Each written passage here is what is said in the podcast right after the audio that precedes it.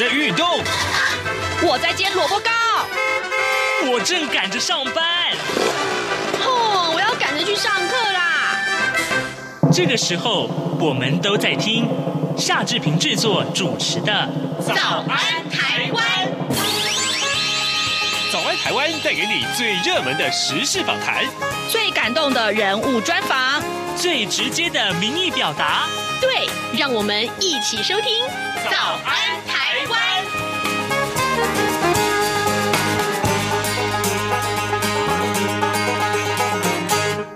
安台湾，我是夏志平。今天是二零二一年的六月一号，星期二，已经进入到六月份了哟，各位，今年过得真的很快啊。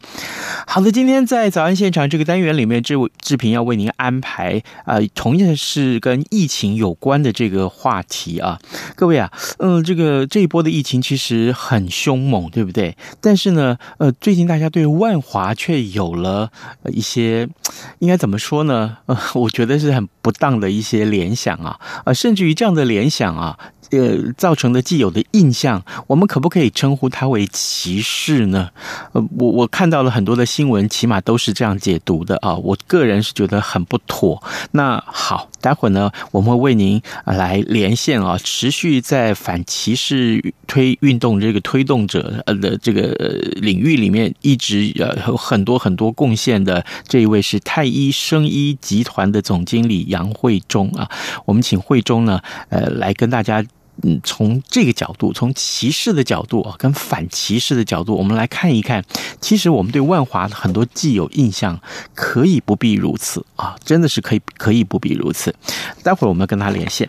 呃，在跟会中连线之前呢，志平有一点点的时间跟大家说一说个平面媒体上面的头版头条讯息。今天呢，呃，三家呃这个这个呃媒体里面呢，我们看到联合报跟中国时报通通把这个。头版头的标点，呃标呃重点放在这个疫情上面。那么自由时报，则是放在呃这个嗯稍微回缓的这个疫情啊。那疫苗的部分呢，是联合报和中国时报上面的这个呃重点。那么好，来我们来看一看联合报的这个呃内文，好不好？呃，联合报的内文上是提到的啊，疫情之紧啊，政府采购疫苗不利，企业跟民间团体要自购疫苗，却又屡屡遭阻挠。政府被质疑啊，押宝国产疫苗并不合理，外界也质疑有人要借国产疫苗来炒股票。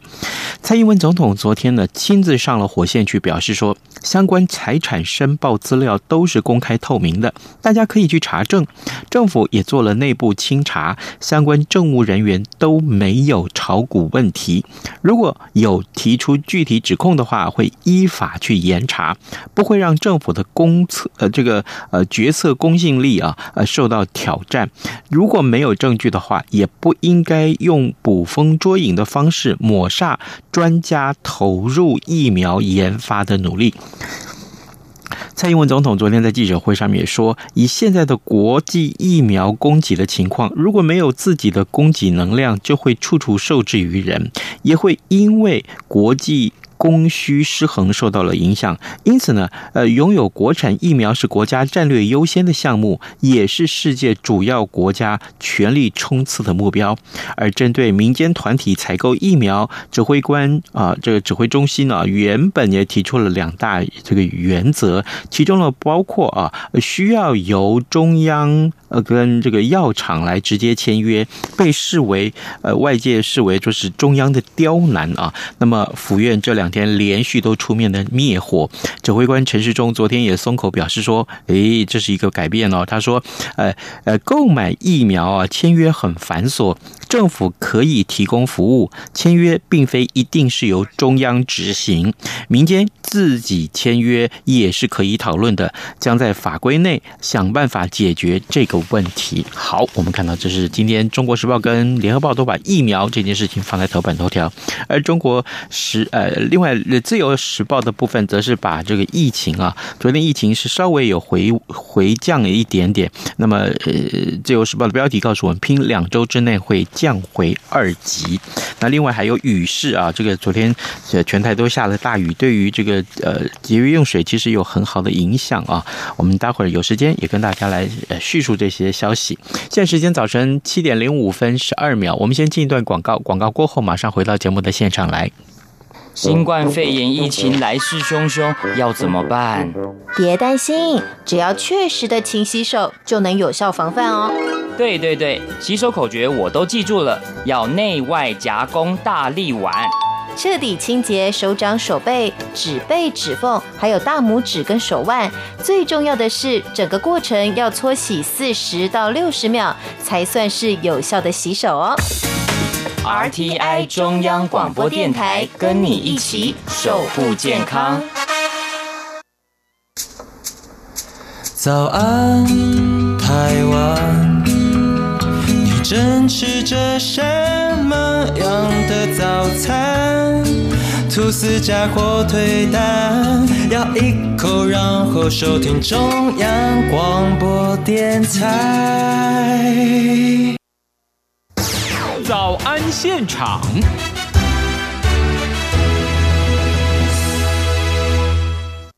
这里是中央广播电台台湾之音，您所收听的节目是《早安台湾》，我是夏志平。此刻时间早晨七点零六分二十八秒啊，各位听众啊，这一波的疫情可以说是又凶又猛啊！双北在五月十五号的那一天，那是一个礼拜六，对不对？进入了第三级的警戒啊，已经超过了半个月了。那么全台啊，全台湾的话呢，来看的话，进入三级警戒也已经到了第十四天了。每天呢，看到这些疫情跟死亡的数据。我不知道各位听众您心里的感受啊，是担心呢啊，还是害怕呢？但是呢，呃，自从这个华航机师群聚感染之后啊，台北市万华的这个茶室感染群聚啊，也让万华啊，呃，成为每一天的这个台北市疫情的这个热区的焦点。那紧接而来的就是万华的居民啊，呃，好像就连就诊都受受到这个呃拒绝了。很多人一听到万华是。避恐为避之唯恐不及啊！呃，我我对这件事情是匪夷所思了啊！呃，很多事啊，这件事情对于很多在这个万华的生活的民众来讲，是真的是情何以堪。所以此刻呢，我们要为您连线了，呃，反歧视运动的推动者，同时呢，他也是太医生医集团的总经理杨慧忠。我们要请慧忠来为大家分享，你可以用怎样的态度去看待万华区呢？好，哎，慧中，你早，早，呃，志平早，各位听众朋友，大家早，是，谢谢，谢谢，一早接受我们的访问啊。上一次我们连线的时候谈到也是有关于反歧视的问题啊，这一次也有一点点相关啊。呃，慧中，我想先请教你啊，这一段时间以来你所听到的啊，对，看到的啊，对对万华区的误解啊，甚至于严重到成为歧视的新闻跟事件有哪些呢？呃，我还是帮呃听众朋友稍微呃整理一下，就是呃，我们不要这么快进入到歧视的这一个定义或这种说法。是，原因是因为呃，就我在长期研究啊、呃，这呃歧视这一个的的领域，但事实上它本身歧视是一种已经后面有发生的一种呃行为嘛。嗯，那本身前面的心理状态就有一种偏见。然后偏见它本身因为有什么样的呃支持的理由，比如说统计上面的一些数据或事实证明，来证明这个印象是是对的，那这一种就叫做刻板印象，也就是呃，它是先有一个偏见，对于一个人或一个地区有一些带有一些情绪，然后造成呃就是呃它。佐证了一些可能的一些资讯，这造成他的一些一些刻板印象，然后才会有歧视的行动嘛，哈、嗯。所以我先跟大家简单讲这样的一个呃一个轮廓，会是这样的过程，嘿。因为很多人现在可能对万华有这样的印象，不见得每一个人都会有歧视的行动。嗯，那会有歧视的行动，可能就是会有一些。呃，比如说就医遭拒嘛，哈，或者是说，呃，就是甚至有网红说万华人，呃，就是呃那边救护车很吵，那影响了其他市民的居住。那这部分这样的说法，基本上就是一种行动嘛，就是一种歧视的行为。嗯，所以呃，我先跟大家再再回顾一下这样的一个定义。嗯，那如果你问我说，呃，这个呃所谓的万华病毒这样的说法，或者是对于这件事件，那我们呃现在目因为目前呃升级三级以来，已经变成呃就是。不是只有万华地区是一个呃疫情的热点吧？因为现在目前就新北市来看的话，是板桥跟新庄，它现在目前的感染率其实已经已经高过于万华。嗯，也就是说，呃，病毒本身它是不长眼睛的嘛，它本来就不是只有万华人才会得到的病嘛，所以。我会觉得，这就是我常常已经在讲哈，歧视的部分，或者我们有偏见或刻板印象的这样的一个呃相互循环的做法，其实常常就会觉得区隔，就是哎，他是正常，哦，我是正常人，他他是不正常的，嗯，呃，我是住呃我是住宜兰，那因万华万华这边的人都是。都大部分都是，因为它的统计上面的一个理论或基础，就会认为全部的人都可能是染病，那我们是正常的，嗯，也就是会有正常跟不正常的区隔，然后这当中就会变成就是一些刻板印象，让更多人知道嘛，很多人就会开始就会对万华人可能有点排斥，所以刚刚你有提到就是说，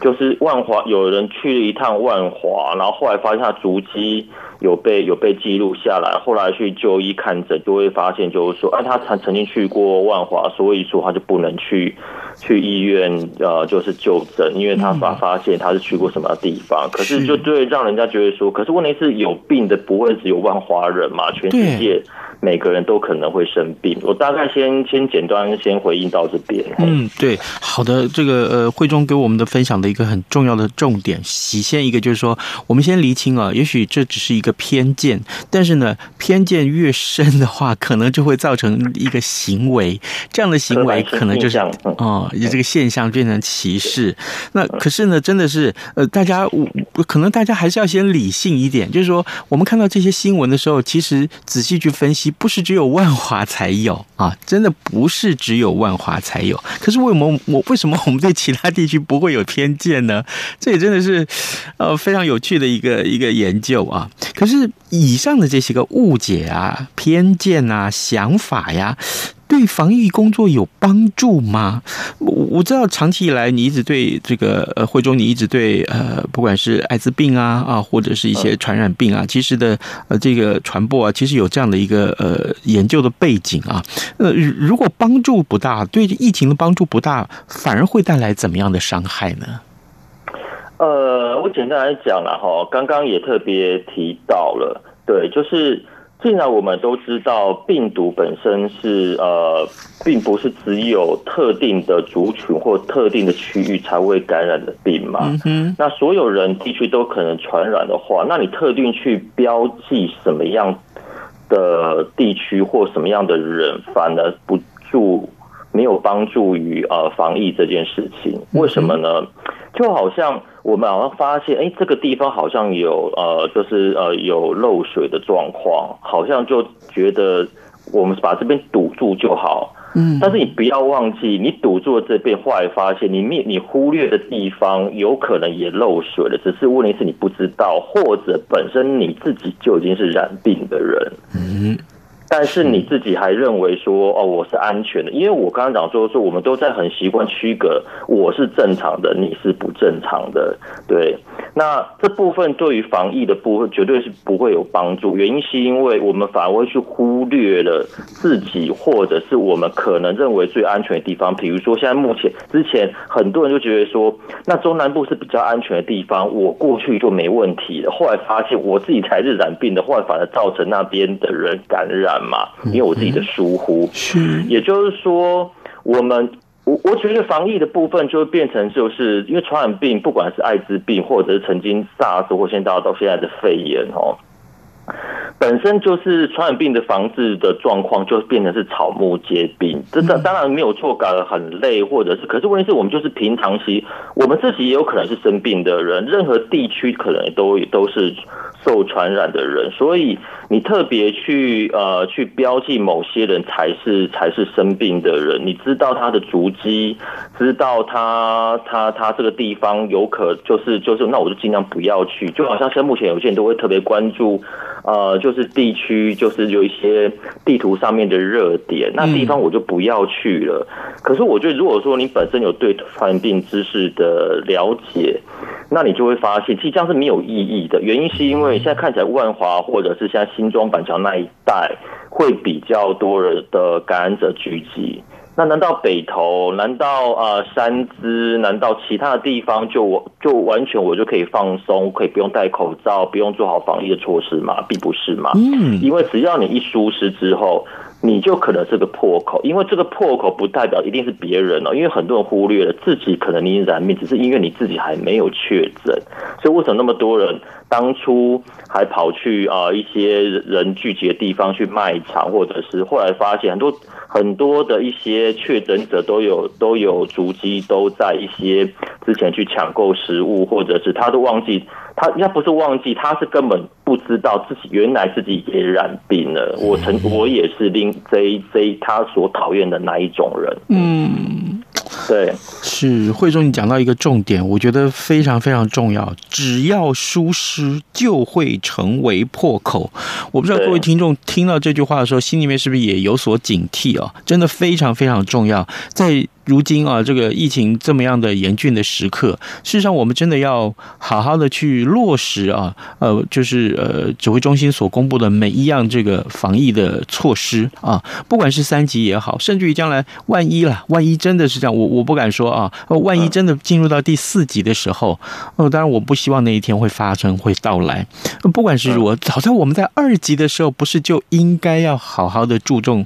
所有的措施了吗？嗯，不要再在疫情。期间真的也不要去出入啊，这个公共场所，甚至于是，呃，你如果不戴口罩，你如果不好好的清洗自己的手部或清洗自己呃的这个跟外面所接触的衣服也好，呃，皮肤也好，事实上很可能你真的就是染疫，而且会把这个疾病带给家人啊，这一点也很重要。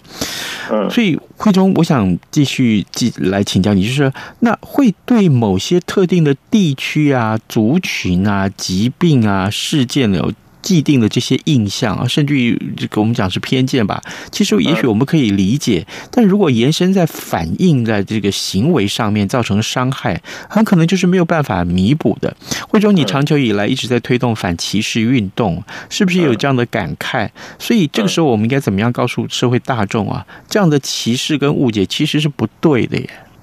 OK，好，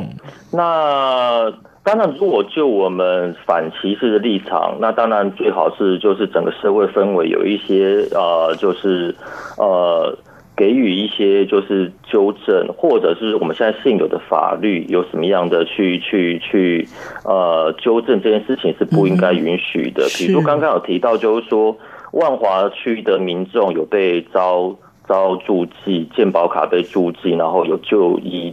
拒诊的问题嘛？对。那呃，本身在我们的医师法或者是医疗法都有，其实避免这种事情发生。嗯，也就是说，呃，我我先讲一下好了，就是医师法第二十一条有特别明定，医师对于啊病人如果来求诊的话，应即刻给予专业能力予以救治或采取必要的措施，不得无故拖延。是。那医疗法也有特别规定，是呃医疗机构、医医院或诊所。他如果真的是限于人员设备及专长能力，无法确定病人的病因，提供完整治疗时，应建议转诊。但危急病人应该要依六十条第一项的规定，先予以适当的急救，才可以转诊。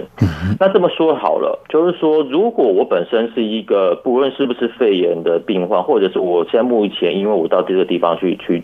去去就医嘛？那当然，医疗院所或者是医师当初在医疗人员在在在他们要执业之前都会做个宣誓，因为本身就是呃，就是如果对于一些呃需要需要呃呃救治的病人，都一律都一定都要先予以，甚至是我们如果在战争时期碰到敌人，他现在是受伤的，医师的职责就是先要把他治好。然后之后会来审判，或者是其他的，那是其他领域的工作了。但是就医疗的立场是要先把人救活，嗯，然后做好一个呃，就是呃治疗的动作，先做一个稳定下来，嗯，也就是说，呃，如果现在目前因为被被万华的特定的的地区的人被招住住呃这个驻记之后，然后影响到他的就医的权益，因为搞不好他并看的并不会是。肺肺炎的状况嘛，他也许他可能只是就是糖尿病要去拿个药高血压，可是问题是因为医疗院所他自己也很害怕，就是说，因为他们就是认为他可能是一个高风险的人嘛，嗯，高风险我刚刚就讲，就是他有一定的刻偏见、刻板印象，嗯，他就会认为标记他这个人可能是一个对我们啊这一家诊所或医院可能是一种。负担，那我干脆不要收好了。可是，在法规上面是不可以的，因为你要先把它弄进来，除非你是真的是觉得说你在你的医院的设备是真的没办法处理，或者是你是不能不能直接就把它自己把它推出去，这在法规上面是可以做开发的。好，这是第一第一件，我就是说。呃，这是伤害我们怎么去做一些一些一些频繁的动作啦。哈。是。那包括当然我，我我我知道，呃，因为本身呃万华中正区的呃选区立委林长主，他本身他对于万华病毒这一词，让他自己都觉得很不舒服，因为他自己就是万华人嘛。是啊。所以他也就是觉得说，哎，我们台湾的民众说真的，在这件事情应该好好理性的来。来看待这件事情哈，那当然他也提提提出，就是说啊，万华人在这一件事情真的蛮可悲，就是倒霉了，因为就是因为重灾区在万华，所以变成是很多人会将会做一些呃歧视的手段呃在万华人身上。那他就提出说，因为旺中集团其实那个呃旺中集团本身自己就他们自己的大楼就在万华嘛，如果。就是大家有知道的话，就在火车站附近，万华火车站附近。那他旺旺中集团，他就要求万华人都只能在同一楼层，最近他们上班都要这样，或者是在会议室也只能在同一个会议室。啊，对，所以就连上，但是问题是就，他就因因为因为这些这些万华的的的民众跟林昶佐反映说。没有错，他们被被局局就是说，因为大家同事会害怕，然后呃公司的要求，但是问他们上下班电梯没有分流，他这样也是没有防疫的效果嘛。如果说因为希望万华的人自己来，呃，就是呃就是小心一点，不要跟其他同事混流，然后避免就是呃就是疫情的扩散。可是问题是因为你这样，你也没有好好做分流防疫的做法。那你反而就是就是你你就是对万华人是一种差别待遇嘛，哈，所以他就会觉得是被污蔑、被歧视嘛。那事实上后来也证明不并不是只有万华人才是才是热区嘛，很多地区都可能是。所以你特别，我就是说，就像我刚刚最最最开始刚刚有分到一个案例，就是一一种一种想象的案例，就是说我们就像堵水洞一样嘛，就是这个这个地方有破口，赶快把这。水在这地方把它堵起来，可是你忘记你堵了这个水之后，后来发现其他地方有可能是在漏水。你本来防疫本来就要当做不是只有堵一个洞而已，而是你全部店大家都要更加的警惕小心。刚刚志平也有提到嘛，如果我们当初是一级、二级，在这种很像天下太平的状态，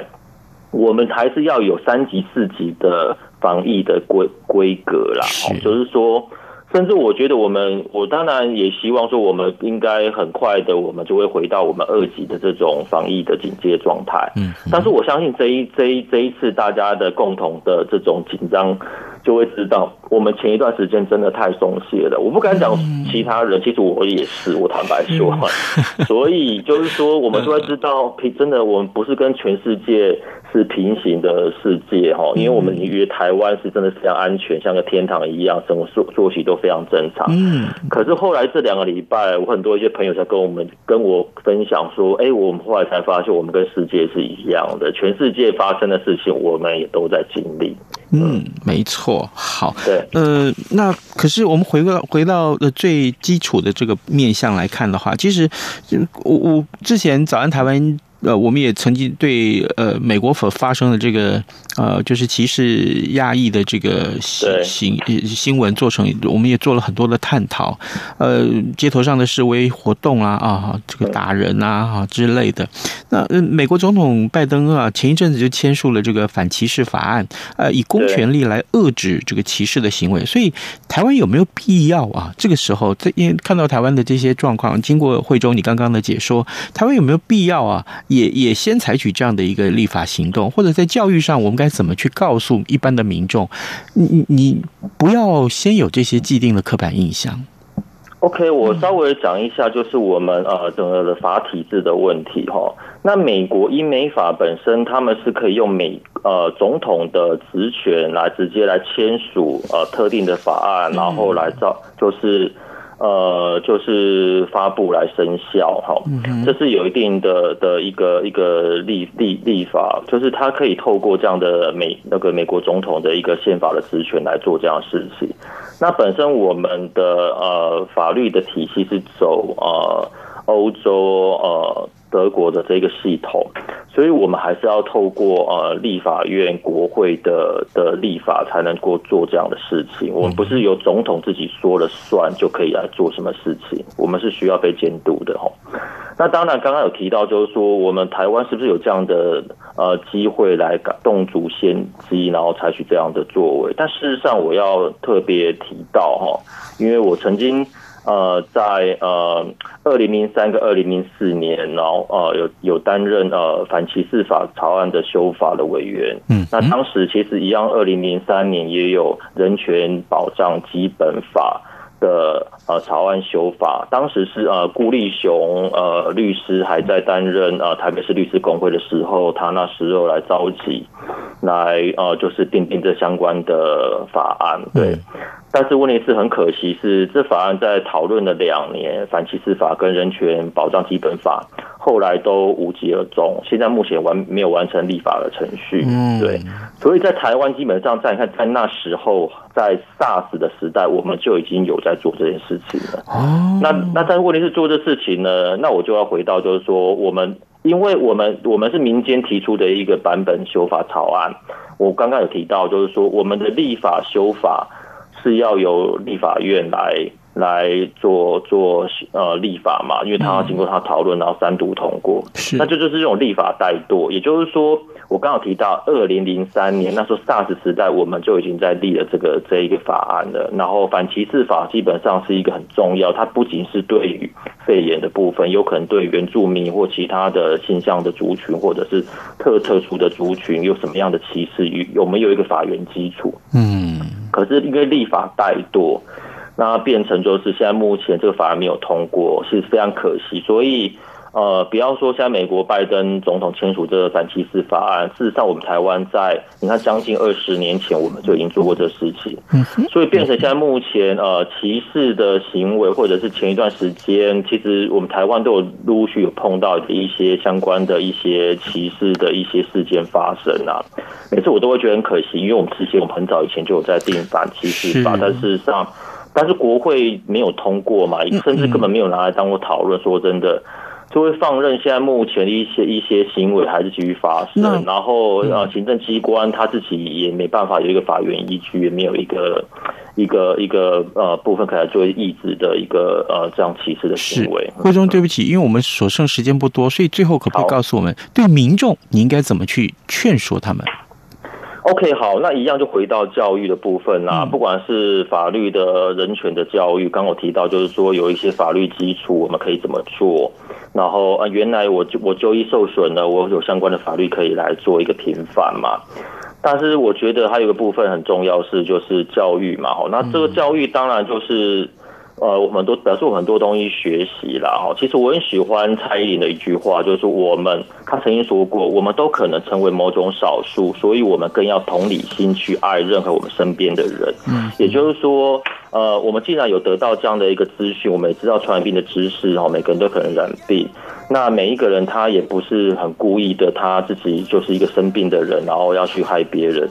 更就是这是个破口嘛。所以我们更多的同理心，然后我们有稳定的心理健康素质，这样才能够好好专心防疫。嗯，OK，谢谢各位听众。好，谢谢志平。今天早上我们反呃这个访问的是反歧视运动的推动者，也是太医生医集团的总经理杨慧忠。我们也谢谢慧忠跟我们的分享，慧中谢谢你，谢谢，谢谢谢谢志平。好的，今天节目时间也到了，这跟。您说拜拜，咱们明天再见喽。